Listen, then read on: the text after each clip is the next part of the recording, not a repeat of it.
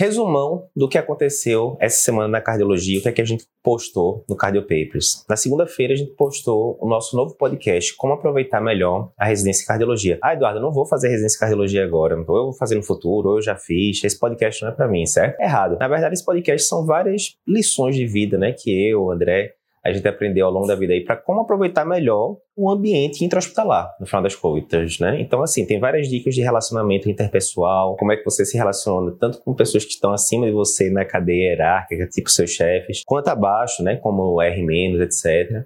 E como é que você pode adotar um, uma postura de aprendizado eterno ali dentro do hospital. Vale muito a pena. Com certeza, se você vai entrar na residência de cardiologia agora, ou está no meio da residência de cardiologia, você é o principal interessado, mas é um podcast que vale para todo mundo. Na terça-feira, o Dr. Remo colocou um resumo muito interessante de um artigo que saiu no JEC recentemente de fragilidade e doença cardiovascular. Bem, fragilidade, cada vez mais, a gente já gravou podcast sobre isso, não é um tema que só o geriatra tem que dominar. Quando a gente fala de fragilidade, a gente pensa logo naquele idoso, muitas vezes com massa muscular baixa, muitas vezes dependente dos familiares para fazer né, atividades ali do dia a dia. Mas não é só isso, não é uma síndrome que está restrita apenas a idosos, às vezes acontece em pacientes mais jovens com comorbidades relevantes. E o fato é interessante: pacientes frágeis têm maior risco de ter eventos é, cardiovasculares, assim como eventos cardiovasculares podem causar fragilidade no paciente. Às vezes o paciente tem algum evento cardiovascular, fica acamado por causa da cardiopatia, começa a perder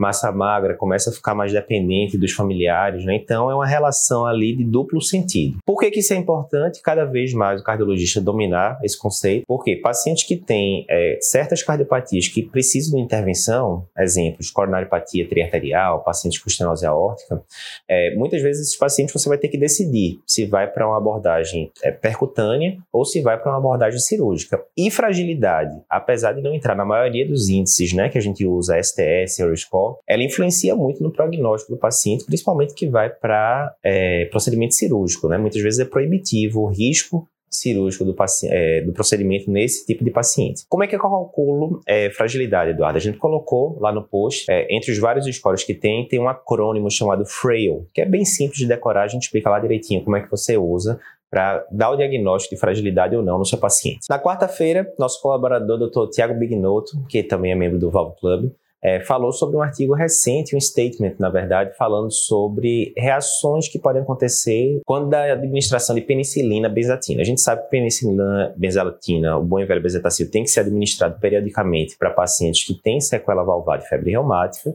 mas sempre tem aquela, aquele mito, ah, pode dar reação anafilática, pode dar reações graves tal. Primeira coisa, né, reação anafilática, por vários estudos que a gente já reportou aqui no Cardio Papers, não são frequentes, definitivamente, mas o que às vezes pode acontecer, tem algumas reações que o pessoal classifica como possivelmente a reação anafilática, mas que os investigadores acham que pode ser simplesmente reações vagais, né? A gente sabe que a dor na hora da administração da da medicação dor, de forma geral, pode causar reação vagal e causar lipotímia, esse tipo de coisa. Então, no texto a gente discute alguns dados lá é, em relação a isso, né, que essas reações vagais seriam mais comuns em pacientes com cardiopatia grave, já com disfunção é, ventricular. E é um artigo que a gente trouxe porque a gente sempre gosta de discutir febre reumática no Cardio Papers, né? É uma daquelas doenças que são negligenciadas por não ter com tanta frequência em países desenvolvidos. Muitas vezes os periódicos não falam muito os internacionais, tipo Circulation e outros, mas para a nossa realidade, Brasil, onde a gente tem muito, né, febre reumática, é sempre importante a gente abordar o tema. Na quinta-feira,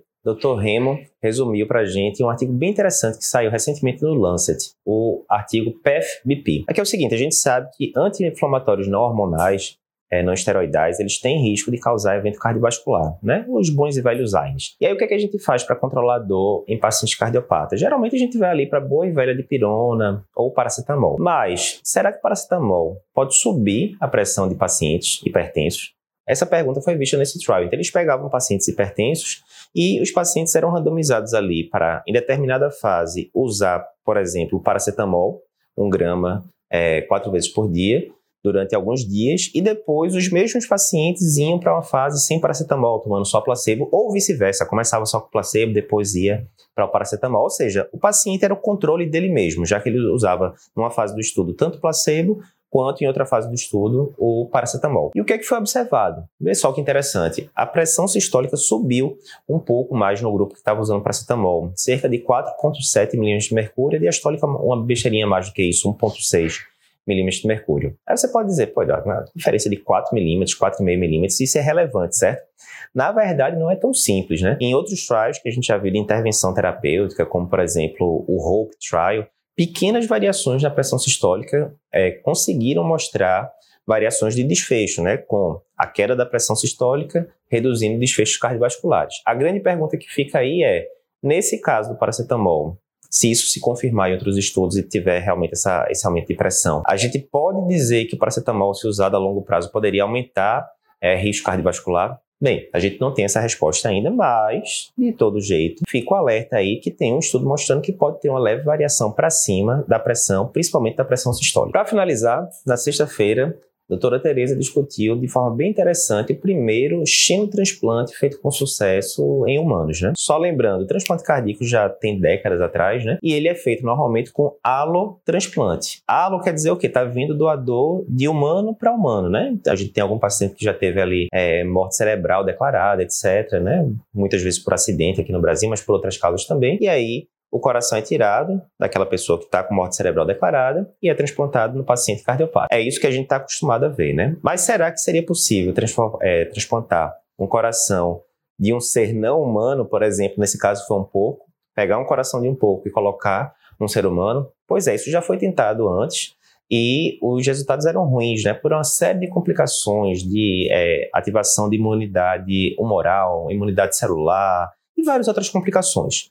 Mas agora, comecinho de janeiro, foi reportado o primeiro caso, né, que o paciente foi transplantado e até onde foi divulgado já tinha saído de ECMO, já estava conversando ali com os familiares, na UTI, enfim. Como é que isso foi possível, né? Então, ao longo do post, a doutora Tereza foi, é, foi desmembrando ali ponto por ponto, como é que foram os avanços aí da, da medicina para a parte de é, rejeição, imunidade celular, imunidade moral, tudo isso ser suprimido e dar certo o procedimento, né? Pelo menos até, até onde o segmento de curto prazo que a gente tem. Então, post bem interessante, lógico, tem alguns detalhes ali mais técnicos né, em relação a, a transplante, mas a mensagem geral é muito interessante, porque imagina se a gente consegue fazer isso funcionar em larga escala. Um dos grandes problemas do transplante cardíaco é justamente a falta de doadores. E se e se no futuro a gente conseguisse transplantar corações de, de animais como porcos, por exemplo, né?